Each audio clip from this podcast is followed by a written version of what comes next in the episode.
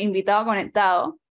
Y tenemos que hablar con un voice over. Se llama Elvis Castillo y él hace voces, él hace voz, voces para diferentes marcas que de hecho puede practicar junto con nosotros esta tarde y practicar también un poco más de las voces que él hace y que ha sido seleccionado por más de 100 marcas a nivel mundial.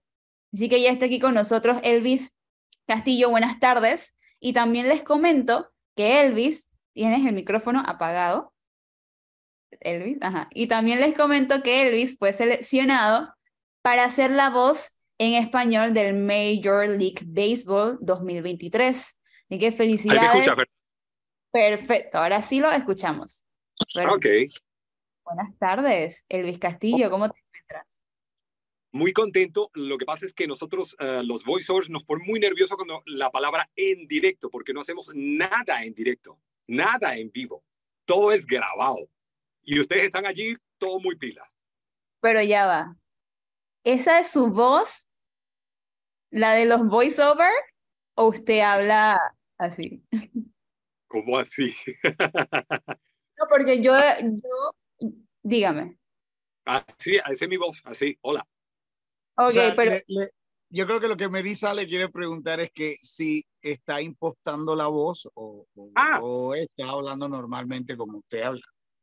Ah, no, eh, yo siempre le digo a las personas cuando estamos en sesión de, mire, está tu esposa, ponte que la esposa se llame Mari Carmen, llama a Mari Carmen, Mari Carmen, y pone una voz muy rara, entonces esa es la voz natural. Esta es mi voz, así, hola, así que sale de aquí. O sea, que es como la de Luchín, pues, que así era, voz gutural. Hola, ¿qué tal? ¿Cómo estás? Soy locutor. No, chicos, que hoy en día la voz de un locutor, eh, lo, lo primero que te dicen en el casting, siempre las indicaciones son en inglés, aun cuando sea en español la, la grabación, te dicen, please, eh, que no suene like announcer, que no suene como un locutor. Entonces, bien, mi voz grave no es que me estorbe, pero mm, eh, la, la, lo que buscan es otra cosa, es naturalidad. Eh, siempre se dice, el, los directores te dicen, cuenta, por ejemplo, Copa Airlines, ok, comenta lo de Copa como si se lo estuvieses diciendo a una persona de confianza. Entonces tú no le dirías a tu esposa, mira, porque yo quiero. No, se lo, se lo, dirías con bastante confianza.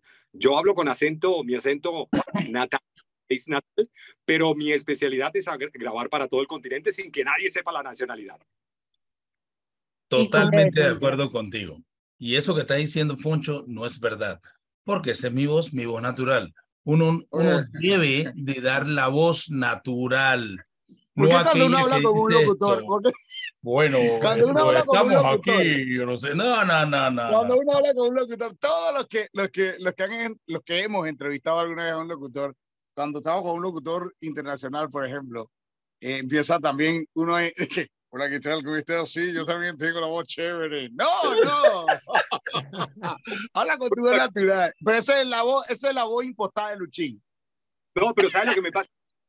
Yo soy soltero y cuando me toca una cita con una chica, la chica sí conoce mi profesión e intenta hablar muy, pero muy neutro, así como robotizado, y yo, no, no, no, no es necesario, porque, insisto, yo hablo con mi acento natural, eh, pero cuando grabo, grabo sin acento, para que no haya ninguna distinción desde México hasta Argentina sin problema.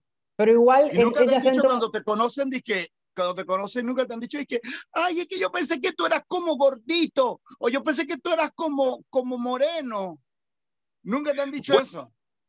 Brother, eh, los, lo, lo, yo tengo casi 30 años como locutor y te cuento algo. Yo siempre, siempre fui gordo, gordo, gordo, gordo, gordo. Ahorita no tanto, pero fui bastante gordo. Entonces la gente se imaginaba un galán, ¿saben? Esa época donde no se veía locutor. Claro, y lo, claro. Y lo que encontraban era un galón. Pero, Muy típico. Pero ese acento que usted dice que es acento de nacimiento tiene una mezcla de diferentes, eh, de diferentes extractos de diferentes países, porque obviamente algo se le pega a la hora de hablar a usted. Yo te voy a decir algo, eh, particularmente las, eh, a ver, les cuento algo. Gracias a Dios, eh, lo que pasa es que me, me, había pasado cinco veces, pero la semana pasada fue la sexta vez que me seleccionaron dentro de los 10 locutores que mejor pronuncian el español en el mundo es muy loco. ¿Y quién lo hace? Plataformas como Google, como eh, Apple, y ellos eh, no se fijan ni siquiera en la voz, sino en la pronunciación. Entonces, Ah, por ejemplo, a mí en Latinoamérica me conocen por decir Colgate, marca número uno, recomendada por dos locos.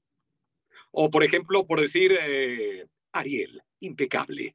O si me tocara grabar para Panamá en directo, 5 a las 5. Es decir, grábenlo, grábenlo, grábenlo. Hagan el ponche con eso. Entonces siempre, siempre me piden es la intención.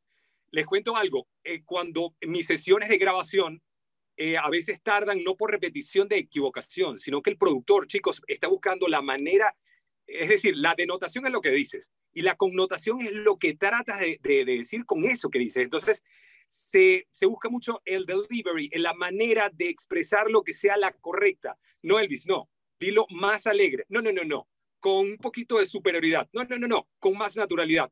Por ahí va todo esto y ese es mi día a día. Aquí estoy en cabina. Cuando, Ahora, cuando... Adelante, adelante, adelante. Adelante con la pregunta, después yo pregunto. Cuando, cuando usted recién hizo el tema de, de, Colgate, la marca de, de, los dentríficos, la marca de pasta de dientes, cuando tiene que hacer esa pronunciación acelerada, ¿la graba acelerada o la aceleran en postproducción? No, eh, yo siempre, siempre peleaba eso y siempre fue así. Es decir, eh, cuando yo grabo lo legal, aquí en Estados Unidos se graba legal. Legal es algo que sí, que tiene que salir, pero ellos ahí no hay discusión. Lo tienes que grabar como que promoción autorizada por taca, taca, taca, taca, taca, taca, y eso lo apuran. Pero lo de Colgate es natural. Colgate, marca número uno, recomendada por Odontólogos. Panamá en directo. 5 a las 5. Así es. Es como, es como, como el disclaimer, pues, pero, pero lo que, lo que tú dices, que el, que el legal sí lo, lo aceleran un poco, pero lo que tú estás haciendo acá lo, lo estás haciendo eh, eh, ya locutando. Eh, por ejemplo, en Panamá, para Panamá grabo eh, algo cuando es licor, digo, cuando maneje, no tome. Entonces, por ejemplo, eso. Eh, siempre me dicen, Elvis, que no suene a regaño, que suene mm, muy, muy amigable, muy friendly, muy, cuando maneje, no tome. Que no, no suene como regaño, pues, como tal. Claro, como que te lo estuviera diciendo un pasero. Tal cual, tal cual. Por cierto, ¿saben qué acento me encanta de Panamá? El de Chitré. ¿Por qué? I don't know. Pero ya va. Ah, y lo puede, lo puede interpretar. No, me cuesta mucho. Lo único que siempre digo es sopa. Así, ah, ¿verdad? Sopa. Yo creo que esa es, la, esa es la palabra que todo, todo extranjero cuando viene aquí para Panamá, que sopa. Entonces me da risa porque al principio, al principio como que no le sale muy bien. Empiezan a decir, ¿qué es sopa? ¿Qué es sopa? ¿Qué es sopa? Te cuento. Como a mí me toca trabajar con los acentos, es decir, que suene muy normal desde México hasta Argentina, siempre le presto atención a, las, a los acentos. Fíjense, en Argentina la, la, la, intención, el delivery es muy agudo. Y saben que hay un país en particular, de los 21, 22 países que hablan eh, español en el continente, Panamá tiene un acento muy grave, grave, grave, grave. ¿Saben? Ustedes como panameños lo notan, yo lo noto muchísimo. Es decir, es, raro ver, a ver, no que todos hablen eh, de manera, de forma grave, pero el acento es no es golpeado como el, la costa colombiana, sino que es fuerte, fuerte, fuerte. Es algo bien particular del acento panameño como tal. lo que pasa es que nosotros mismos, como nos escuchamos, la gente piensa, nosotros mismos decimos que nosotros no tenemos acento, pero al final del día, cuando tú vas caminando por el aeropuerto, la gente te dice, hey, panameño, de una vez, de una vez te sacan. O sea, hay otros acentos de que no, que yo creo que podría ser puertorriqueño, no que podría ser dominicano, no, pero no, el panameño lo sacan, lo sacan. Y uno dice, no, yo no tengo acento, nosotros no tenemos acento. No, acento, si acaso la gente de Chitré o, o, o, no, o sea, el panameño mismo, el panameño de a pie tiene acento, pero uno no se lo escucha, yo no sé, estamos acostumbrados, tan acostumbrados a hablar panameño que, que no nos lo escuchamos, no nos lo sentimos. Ahora, te hago una pregunta, Elvis, te hago una pregunta. ¿Cuánto, ¿Cuánto tiempo te tomó, ok, eh, como carrera? Eh, ¿Tú estudiaste esto? ¿Eres empírico? Eh, ¿Has tomado cursos? ¿cómo, va, ¿Cómo va esto de la locución para Elvis? Eh, yo, yo seguí el consejo de mi papá. Mi papá me dijo en algún momento cuando le dije que me quería dedicar a esto hace casi 30 años, me dijo, tómatelo en serio. Regla número uno, tómatelo en serio. Regla número dos, seguir al pie de la letra la, la, regla número uno. Pero él eh, también era comunicador social. No, entiendo que sí le gustaba, pero no, pero fíjate, yo estudié locución, yo estoy certificado como locutor, estudié comunicación social, soy profesor universitario de medios de comunicación, pero aquí en Estados Unidos no, eh, eh, la locución es, no, no por llamarlo de manera empírica, pero sí es talento, es decir, si lo haces bien te contratan, punto, como un cantante. Pero, por ejemplo, hablando de Argentina, en Argentina la locución es una carrera larga, universitaria. Entonces, cada país tiene su, su licencia para, para ejercerla. En mi caso, yo tengo la licencia, tengo la licenciatura como tal de comunicación social, pero nunca me la piden. Eh, lo estudié para... el periodismo no lo ejerzo como tal, sino que lo estudié porque me gustaba estudiarlo y mi papá me dijo que me lo tenía que tomar en serio, pero no, para, para la locución solamente se necesita buena interpretación. Es así, es así. O sea, o sea que tú podrías constatar de que se puede vivir de la locución? Yo tengo casi 30 años mm, haciendo, no lamentablemente no sé hacer otra cosa. lo que es, pero le, faltó el paréntesis, pero no en Panamá. Por, que, por eso pregunté, por eso pregunté.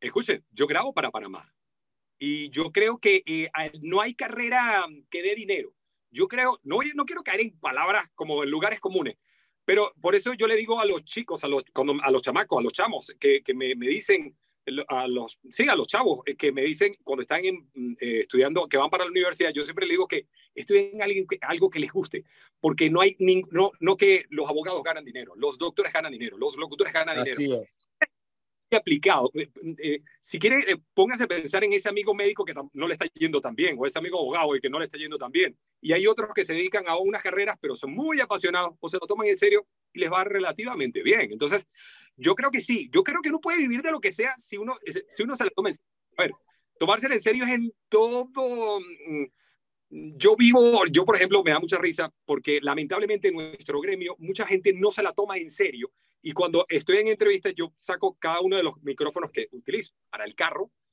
para dentro del estudio, un micrófono de hotel que es LSM7 de Shure. Eh, tengo un micrófono para cada cosa y los locutores, wow, qué bien.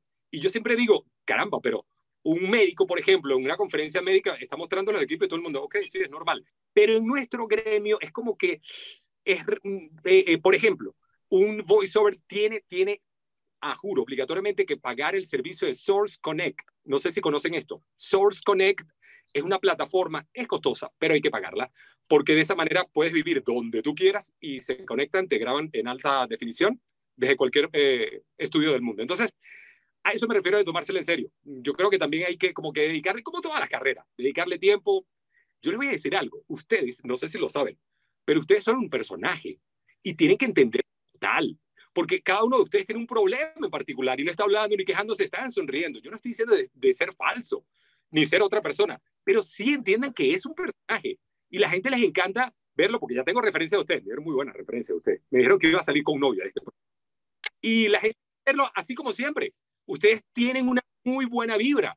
Entonces, caramba, pero no es que no tengan problemas, sí los tienen, pero entienden que se van a comunicar con una audiencia que les está pidiendo eso. Como un comediante. por eso le dicen a esta profesión la profesión del payaso. Bueno, Héctor Lavoe lo decía eh, eh, eh, con la canción El Cantante. De igual manera, todos aquí tenemos problemas. Si yo les digo, hagan una lista de 10 cosas por las cuales llorar, uh, lo hacen. Hagan 10 cosas por las cuales decir, ¡ah, rock and roll! Lo hacen. Entonces, la gente quiere ver ese lado. No es, no es una actuación de mala, es decir, no es hacer algo indebido o, o, ser falso, sino más bien entender que cada uno de ustedes es un personaje a veces yo lo digo con locutores y me dicen, no, yo soy este mismo. Ah, no creo. Eh, siempre es bueno entender que en los medios, insisto, no ser otra persona, pero sí entender que es un personaje como tal. Que eres un personaje, correcto. Elvis, pero yo, hermano, lo debe entender. Aquí eh, te habla Jorge Luis. En Panamá, escuchaba Foncho y sí, en Panamá la gente vive de la locución. Eh, la verdad que sí. Primero existe un gremio eh, donde se agrupa un grupo, no un gremio como tal, pero sí una asociación de locutores que, que están inscritos y que casualmente cada uno de ellos graba comerciales y, yo conozco gente que vive de la locución.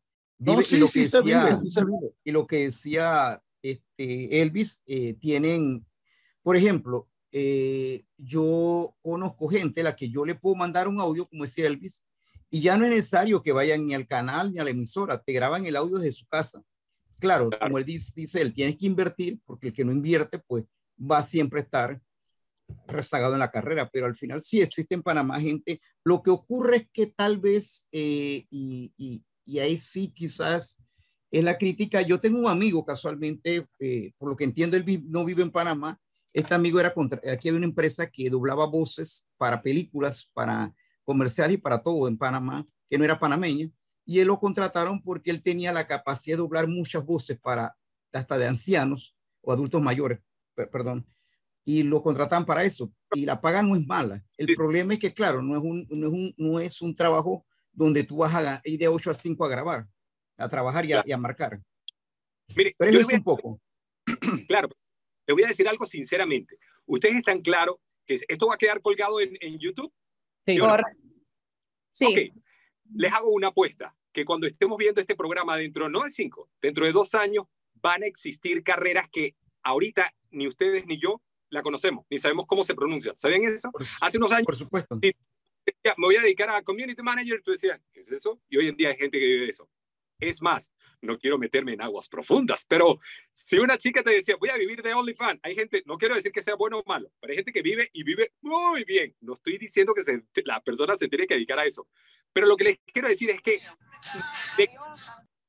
de, puedes vivir si te, si, te dedicas en serio. No sé si a, a lo que me refiero. Por ejemplo, por ejemplo, ¿por qué un médico tiene muchos equipos ¿Y por qué si le preguntas a un locutor, un, un, periodista, le preguntas cuándo fue la última vez que hiciste una, una, una preparación, una actualización, un doctorado en comunicaciones, en, en, en expresión, o cuándo fue el último equipo que, que, te compraste para transmitir en directo? Es muy raro, porque el locutor no entiende, está entre soy artista o no soy artista. Soy artista, soy muy, muy bohemio, o, soy, o debo ser tan manager también para manejar mi carrera. Y es muy complicado esa, estar allí. Yo lo que sí creo es que, justamente por lo que me comentabas, eh, uno puede vivir en cualquier profesión si uno se la toma en serio. Y tomársela en serio son muchas cosas, insisto. Pregúntele a, a, a, a, un periodista, ¿cuándo fue la última vez que hiciste una actualización? Te va a decir hace tiempo. ¿Cuándo fue la última vez que hiciste una, un taller de dicción, amigo periodista? Te le vas a preguntar. Y te va a decir, bueno, cuando me gradué de periodista hace 30 años. Y es muy loco, muy raro eso. En esto es interpretación. No, termina, termina, termina esta es interpretación. De hecho, yo, yo tengo un lema que siempre digo, lo acuñé como, no es la voz, es el acting. Pero Elvis, yo no necesito tener un acting porque yo soy periodista. Brother, si lo necesitas. Uh -huh. Estaba grabando algo para, para Paraguay eh, y, y entonces tenía que grabar palabras como sentate, conectate, y claro, yo lo grabo en español internacional, pero con la palabra, con el acento donde, como ellos lo colocan y había frases que eran muy características que tenía que decirlo así. Por ejemplo, antes se decía solo en HBO, ahora es HBO Max. Toda la, eh, créanme que la interpretación tiene mucho que ver. Eh, por eso yo les digo, la denotación es lo que tú dices, la connotación es lo que quieres decir. Hoy en día, eh, a veces una pauta puede durar dos horas y nadie se está equivocando solamente están buscando que esa misma línea la pueda repetir 40. Por ejemplo, me tocó 38 veces grabar a, el viernes una marca y no había equivocación. Estaban buscando la wow. forma correcta para que cuando te encuentres con ese comercial, ¡pum! no lo pases, sino que lo captures. Entonces, ahorita, créanme, es mucha, mucha interpretación, no, na, no tiene nada que ver con la voz en vez de tener la voz de John Gress, ahora es más tener un poco más de, de, de, de engagement con el público. Es, es, exactamente eso. Sí, fíjense que, que por eso me, me, asusté cuando empecé la, la, la entrevista porque eh, eh, de verdad, eh, Melissa, ¿verdad? Correcto. Ajá, Melissa, pero tú tienes la voz así, yo, ay, ¿qué, qué dije de malo? Porque en una oportunidad entré al estudio y se quedaron viendo así como que, mmm, este no es el man. Mm, eh, porque habla muy cantadito, porque estaba hablando con el acento de mi país natal. Yo nací en Venezuela y no sé, estaba hablando así como estoy hablando. Y entonces, oh, y entonces cuando pasé al estudio, estaban muertos de la risa porque decían, wow, no cambia la voz, lo que cambia es la manera neutral de decirlo, aun cuando le coloco inflexiones, pero no se notaba de cuál era la nacionalidad. Entonces, por eso es que las marcas grandes como Procter Gamble, eh, Colgate Palmolive, marcas muy, muy grandes, buscan una voz que pueda interpretarla en todo el continente y sin ningún problema. Fíjense que si ustedes están en Panamá y escuchan un comercial muy argentino, dicen, esto no es para mí.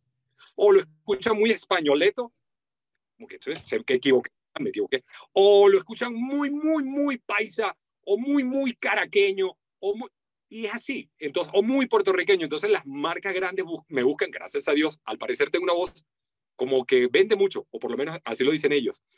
Y es muy comercial y bueno, eh, casualmente ahorita Telemundo eh, también me contrató para la parte de telenovelas, nunca había hecho novelas, pero es justamente para hacer las voces en off. Al parecer, mm, eh, dentro de Estados Unidos se me entiende muy bien, o la población hispana me entiende muy bien el español y donde se transmite, que son los demás países latinoamericanos y parlantes, también me entienden. Créanme, el español es muy, muy complicado, el inglés es uno solo. El español es muy complicado. Hay palabras que yo puedo comentar acá que me van a decir, Elvin, no digas eso, eso es una mala palabra.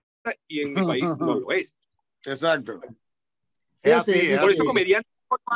Fíjate, Elvin, que yo, como tú dices, ¿no? Cuando el, a lo largo que ibas hablando, por algo natural, porque obviamente eres locutor profesional, eh, lo entendiste de una manera y fuiste adquiriendo confianza. La confianza te hace te hizo sacar tu acento. Y yo sí te me di cuenta que eras venezolano, porque obviamente al tomar confianza uno va adquiriendo el tono normal dentro de una conversación normal. Pero eso que dijiste también, fíjate que en la, el tema no solo de locución, en Panamá ahí sí hay, una, hay un tema que yo cuestiono y trabajé en televisión, que sí, sí cuestiono mucho, es que la gente no entiende que en los programas, como tú lo acabas de mencionar, que las voces tienen que tener una actuación, la gente también cuando hace programas de, de televisión, independientemente sea de opinión, sea de, eh, sea de humor o sea lo que sea, tú tienes que adquirir un personaje. Entonces todo el mundo quiere ser policía bueno y todo el mundo, nadie quiere ser policía malo o nadie quiere ser el, el antagónico eh, gritón. Y ahí sí tengo, a pesar de que yo personalmente, yo, yo Jorge, le hago una crítica muy fuerte sobre los, los programas mexicanos. Hay un programa que me, me mataba mucho antes, que era Neta, Netas Divinas, donde cada, era impresionante como yo lo ponía siempre ejemplo cuando trabajaba en televisión, como cada una de esas muchachas, mujeres fueron aquí, tenían, cada una tenía lo que tú dijiste, una carácter, posiblemente ellas no eran así, después, ahora no hace mucho, vi, el, vi, vi la historia de cada una y decían, a mí me molestaba porque la verdad que me vendían como la, la rica mexicana, como la bullera mexicana presa, pero era lo que teníamos que hacer y yo creo que ahí era el éxito del programa, porque cada una no se salía del rol. Y hay gente que no le gusta los roles y tienes que definitivamente, hay veces que tienes que decirle a la gente, papito, mamita, te tienes que ir porque es que ese es tu rol. Claro, algo, ¿saben qué sería muy, pero muy aburrido? Un debate donde las dos personas eh, eh, estén de, de, de acuerdo qué aburrido. Yo le llamo a, eso el yin y el yang. Claro. Siempre tiene que haber para agarrar, eh, ojo, y, posiblemente estamos desnudando de alguna u otra manera los medios de comunicación, por eso para hoy en día el behind the scene se ve en todos lados. Es muy cierto. Eh, eh, que, por ejemplo, si van a hablar de mm, una problemática en Panamá, obviamente tiene que haber uno que sea fuerte. De hecho, eso o en actuación se le dice delivery. El delivery es la manera como lo interpreta. Entonces, el delivery de uno es más agresivo, por ejemplo.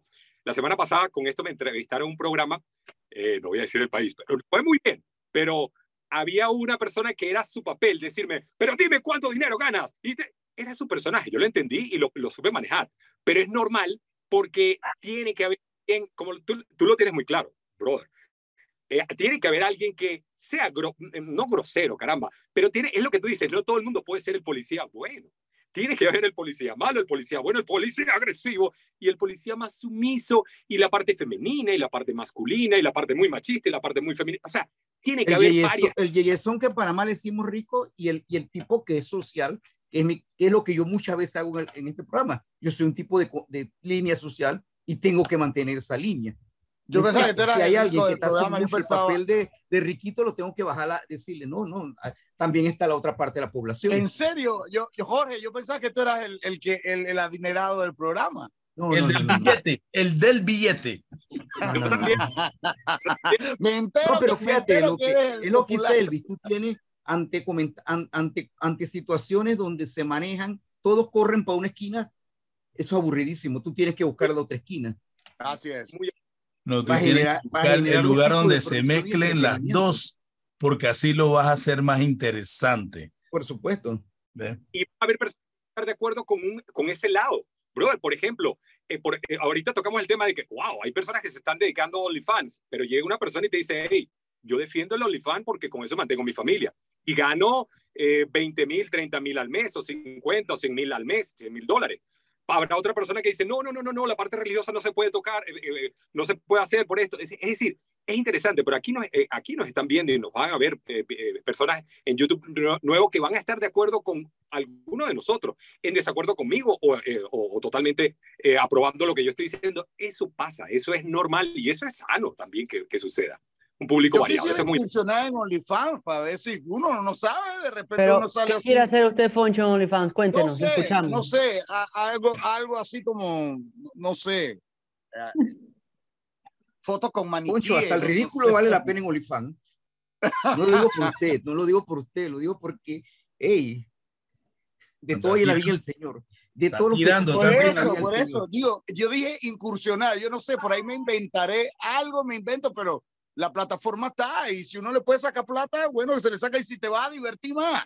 Que es que eso, mira, eso era algo que yo le decía. Tú sabes que, Foncho, nada más cuando, cuando, un puntito, cuando estaba en la radio, eh, ah, perdón, disculpa, Jorge, cuando estaba en la radio, eh, yo le decía mucho a los, a los, a los practicantes o a, los, o a los que llegaban, a los chicos que llegaban a hacer su, su excursión en la, en la, yo les decía, chicos, la carrera que ustedes hagan, que ustedes sienten, que ustedes harían gratis, esa es la carrera en la que ustedes tienen que estar. Digo, no estoy diciendo que te vas a agarrar el Congo y vas a hacer toda la vida todo gratis, pero que tú lo sientas, que tú sientas la pasión de hacer eso y tú digas, hey, ve acá, lo puedo hacer hasta gratis. No, ya yo no hago una gratis.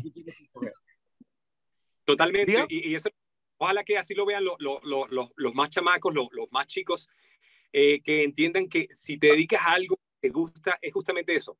Yo la otra vez vi a una persona y casi que lo criticaba, wow, trabajando un domingo, y yo estaba grabando también el domingo. ¿Por qué? Porque me gusta y me sale natural y, me apasiona. Y ahorita cuando pasó la pandemia es cuando uno eh, eh, entendió que sí, está muy bien que te guste, pero no puede ser un hobby. Por ejemplo, algo que yo no entiendo es que alguien que venga, que quiera trabajar conmigo, me dice, no, es que este es mi hobby. Yo digo, no, mi hobby es jugar tenis esto es una responsabilidad, pero te tiene que apasionar, sí, eso es sin lugar a duda. Y es muy importante que lo escuchen los más chamos que dicen que voy a estudiar, a qué me voy a dedicar. No sé si ustedes están claros, pero el, mundo que viene no es más difícil, no es más complejo, pero sí diferente. Y no podemos eh, afrontarlo o que los más chamacos lo afronten de la misma, con la misma fórmula que nosotros lo hicimos. Vamos a estar claros.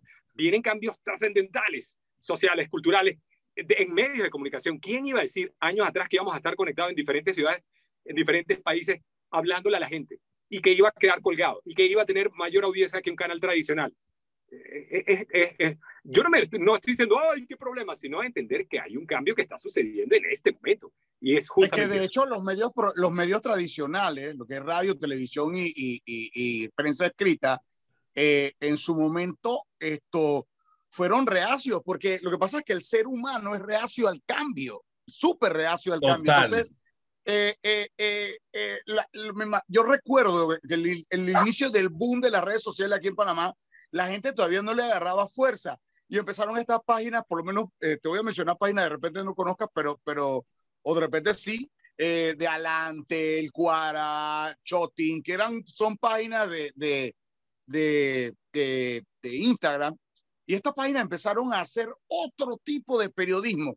Para los periodistas, los periodistas de, la vieja escuela o los periodistas que, son de, tú sabes, que, son de, de, de, escudo y espada, eh, decían, no, que esto no es periodismo, que qué porquería, que sí, está bien. No es el periodismo que tú conoces tal cual con el que saliste con tu diploma de la U, pero al final del día sí es periodismo. A veces mal hecho, no he dicho, no he dicho, pero es periodismo. Es como la gente cuando dice que lo que pasa es que no hay, no hay publicidad buena o publicidad mala. No existe publicidad mala. Es simplemente publicidad, porque al final del día, algo malo que tú hagas por alguna cuestión que pasa y ahora con, con esto en las redes sociales, se te suben los seguidores. Hace una cosa mala y suben sus seguidores. Hace una cosa buena y suben los seguidores. Una, una locura. Entonces, sí los medios de comunicación han tenido un impacto grande con la, con la, con la llegada fuerte de las redes sociales. Eh, los periódicos, los periódicos han tenido que ser digitales, la televisión ha sido digital, todo. Claro, pero qué bueno que tocas ese tema, porque tú sabes que no solamente en el periodismo. Hoy en día hay actores que se están quejando que por qué yo soy un actor de teatro y por qué la gente que hace stand-up comedy está haciendo tanto dinero. Porque esa es la realidad. ¿Y por qué ahora la inteligencia artificial va a ser? Porque esa es la realidad. Y eso hay que entenderlo. Es decir, la gente que llegó, por ejemplo, a esta plataforma que tienen ustedes, es porque la gente lo ve. Y posiblemente lo tradicional no está convenciendo. Entonces, es muy fácil quejarse del que está pegado. Es muy fácil quejarse de esta plataforma que ustedes lo ven mucha gente, pero ¿será que la gente quiere ver esto y no quiere ver lo convencional, lo acartonado? justamente eh, hay, allí el dilema. El dilema es eso, que hoy en día hay muchas profesiones que se están, yo prefiero, yo tengo casi 30 años, yo no me las no me las sé todas para nada. De hecho, yo me considero un eterno aprendiz. ¿Por qué? Porque ahorita hay que aprender muchas cosas y yo, eh, para nosotros, por lo que veo en edades, no sé cuántos, eh, cuántos años, la, menor debe ser Melissa, pero los expertos en comunicaciones, en redes, no pasan de 20 años. Antes, cuando nosotros éramos unos chamaquitos, eh, hablabas y, tu papá te decía, ah, cállate, tú, no sabes. Hoy en día no. Hoy en día un chico de 15, 14 años te dice, oye papá, pero ¿por qué no montas en la plataforma tal y lo haces por Twitch y lo haces y tú dices, y hoy en día uno quiere escuchar a ese chamaco que te dice la, cómo es la manera de comunicar. ¿Por qué? Porque ellos nacieron con eso. Nosotros nacimos en otra realidad y estamos adaptándonos todavía a, esta, a, e, a, lo que se está viviendo en medios y en, redes sociales como tal. En lo que sí difiere un poco Elvis con Foncho, eh, yo soy un 100% convencido, obviamente, y, incluso lo he dicho en universidades donde me han invitado, eh, contra los profesores que están, que lo que nosotros estudiamos en la carrera no es nada similar, ni lo que yo ejercí es similar a lo que hay ahora. Lo que sí hay algo que me gustó muchísimo, me, lo encontré el fin de semana en unos portales sobre periodismo, varios periodistas hablando con la entrega de los premios de periodismo que había en, eh, eh, un país X. Decían, al final el, periodismo, su esencia no ha cambiado ha cambiado la manera en que se proyecta, pero su esencia no ha cambiado. Y eso lo digo porque sí creo que hay que poner un, una, una división entre ejercer el periodismo y quienes quieren hacer del periodismo otra cosa. Por ejemplo, te hablo de, desde tu perspectiva de Estados Unidos, de venezolano, la, el periodismo participativo político. Hay quienes quieren hacer del periodismo una política. O que yo he trabajado en medios eh, tradicionales sigo la, sigo la línea del periódico, del medio, pero eso no quiere decir que yo absorba la línea del medio. Y hay periodistas que sí absorben la línea del medio al punto que te hablan como si fuera, eh, fueran los mismos dueños del periódico. Y una cosa es continuar la línea del medio de comunicación y otra cosa es ser absorbido por la línea de comunicación. Pero lo que yo le decía a Foncho un poco que sí, en Panamá yo creo que en el mundo entero hay cantidad de gente que maneja las informaciones para tratar de generar caos generar, por ejemplo, con el tema de la vacuna, hubo gente, gente muy responsable que tal vez algunos eran periodistas, otros no, que ahuyentaban a la gente a, no vacunarse, que generaban miedos de que todo el que le daba COVID iba a morir. Y eso ahí es la diferencia, donde yo sí establezco el periodismo que sí se aprende, que, que es lo que sean estos expertos el fin de semana, que tiene una base sólida, que tiene, tiene que tener credibilidad. Periodista que no tiene credibilidad está muerto y eso sí es algo que se moderniza, que sí existe, y es lo que hoy es la diferencia entre lo, lo, que quieren hacer mal periodismo y lo que queremos hacer buen periodismo. No, y toda la razón, brother, porque ya, hay, ya esa persona pasa a ser un propagandista, no un periodista. Es toda la razón. Y la credibilidad, eso no se compra en ningún lado. Fíjense, una persona puede tener un millón de seguidores, pero no por eso puede tener una influencia. Créanme. Eso yo lo tengo. Es decir, Ah, eh, eh, no es la cantidad, obviamente, hay gente que sí tiene, eh, pero no por la cantidad. Por ejemplo, si tú eres un um, comediante, un stand-up comedy, no necesariamente tienes, tienes esa credibilidad informativa o no, necesariamente tienes credibilidad médica. Es decir, tienes credibilidad en ese nicho como tal. Entonces, sí, y hoy en día hay periodistas que se prestan para los clickbaits, ¿saben? Que es como para poner un titular. Lo, ese, ese periodista que se veía antes, que ponían una mujer en cueros, o sea, en, traje de baño, en tangas, eh, en hilo dental, en, en, en bikini muy diminuto y un titular muy agresivo. Eso lo estamos viendo igualmente en YouTube. Fíjense la, la carátula de los, los canales, ponen algo que no es. Se murió Exacto. Poncho. Se murió Poncho, para ver. Y después, se murió de la risa Se cuando murió de hambre. Ajá, es así, es así. Ah, Digo, es oh. que, es que, es que vuelvo y repito, y, y eh, esto es, esto es algo de, esto es algo que viene hace mucho tiempo. Siempre va a haber doctores buenos, doctores malos, eh, carpinteros buenos, carpinteros malos, constructores buenos, constructores malos, y así. Igual, hay locutores buenos, locutores malos. Tú decides qué tipo de locutor tú quieres ser. Tú decides qué tipo de comunicador tú quieres ser. Porque sí, es verdad, los medios de comunicaciones han tenido que ceder ante la avalancha de las redes sociales, pero tú decides igual. Si tú quieres ser un buen comunicador o quieres ser eh, uno más del montón o quieres ser un mal comunicador. Que al final sí que vas a tener fama por ser malo, pero vas a tener fama. No sé si te gustará esa fama, pero fama es, al final fama es.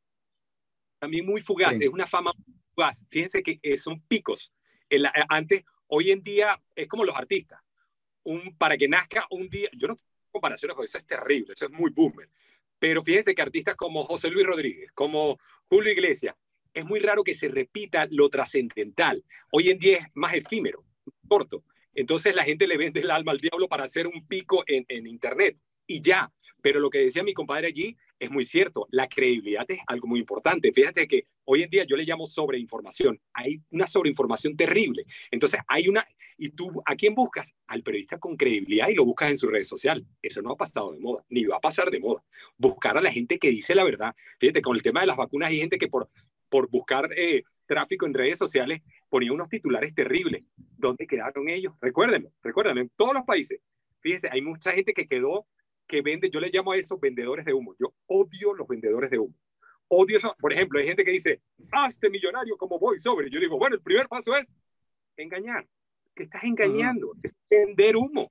Eso es vender humo. Entonces, justamente eso. Yo odio los vendedores de humo. Y eso pasa en todos lados. Hazte millonario con una plataforma en YouTube. Eso no es así. Eso, como todo, mis hermanos, como todo, hay que dedicarle y echarle muchas ganas a cada Tiene que trabajar, exactamente.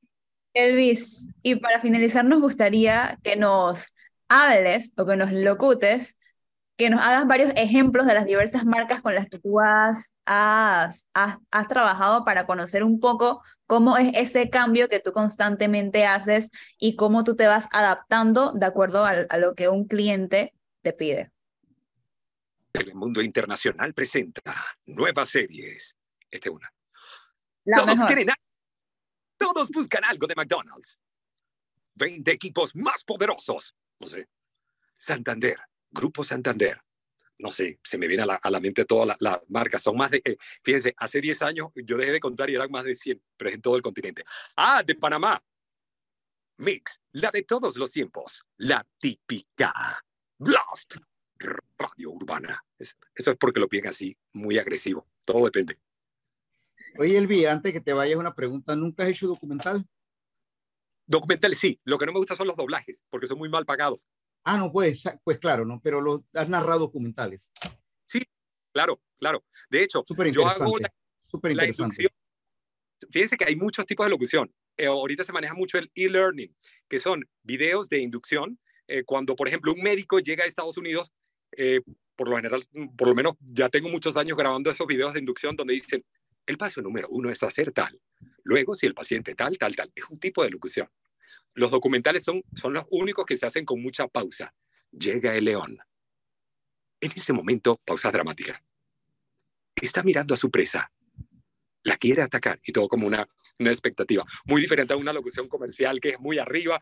Son muchísimos tipos de locución. Lo que les digo siempre, el delivery, la, la manera de interpretar es lo, lo más importante. En periodismo, en todo. No nos podemos ir sin que nos comentes cómo te sientes al ser escogido como la voz en, en español del Major League Baseball 2023. Bueno, eh, yo estoy muy contento por el dinero. No, mentira, mentira, mentira, mentira. Ah, Hoy me avisaron cuando mi, mi agente me dijo, mi agente estaba muy contento también. No, eh, es muy cool por eso justo, porque eh, son- no, no es lo mismo cuando grabas un comercial que va a salir en Miami o en Los Ángeles o en Nueva York a que salga de costa a costa en todos los canales hispanos y en todas las redes sociales es muy, muy grande. Y eh, bueno, y eh, para mí es un honor. Yo estoy muy agradecido porque yo tengo una gente, pero mi manager es Papa Dios. Yo no, yo no soy religioso, pero Papa Dios es mi manager, el que me acompaña. Y gracias a, a, Papa Dios es que se dan, se dan cosas que yo a, a, veces no me, no me había imaginado. Por ejemplo, quedar como eh, por sexta vez como eh, dentro de los 10 locutores que mejor pronuncian el español. Es algo que lo, la primera y la segunda y la tercera vez no lo entendía. La quinta fue que lo, lo entendí, la semana pasada fue la sexta y Ok, tiene, tiene mucho que ver con inteligencia artificial, por cierto, quienes, la, quienes hacen esta, este ranking. Pero de verdad que nada, yo estoy muy complacido y muy agradecido de Papá Dios por regalarme un talento que, insisto, que no es la voz, es el acting. El acting, el acting. Súper. De verdad que sí. Actitud. Elvis, muchísimas sí. gracias por haber. Dígame. Muchísimas gracias. Me, la... me dijeron que va a salir con novia de acá. No sé, voy a ver, voy a revisar mis redes. No sé quién le dijo eso que tranquilo, ya yo sé quién le dijo esto. Pero muchísimas gracias por haber estado con nosotros esta tarde en 5 a las 5. Y estoy segura que va a seguir cosechando muchísimos más éxitos y espero que lo pueda compartir con nosotros aquí en 5 a las 5 en un futuro. Muchísimas gracias por haber. Bye bye. Chao, nos vemos. Son las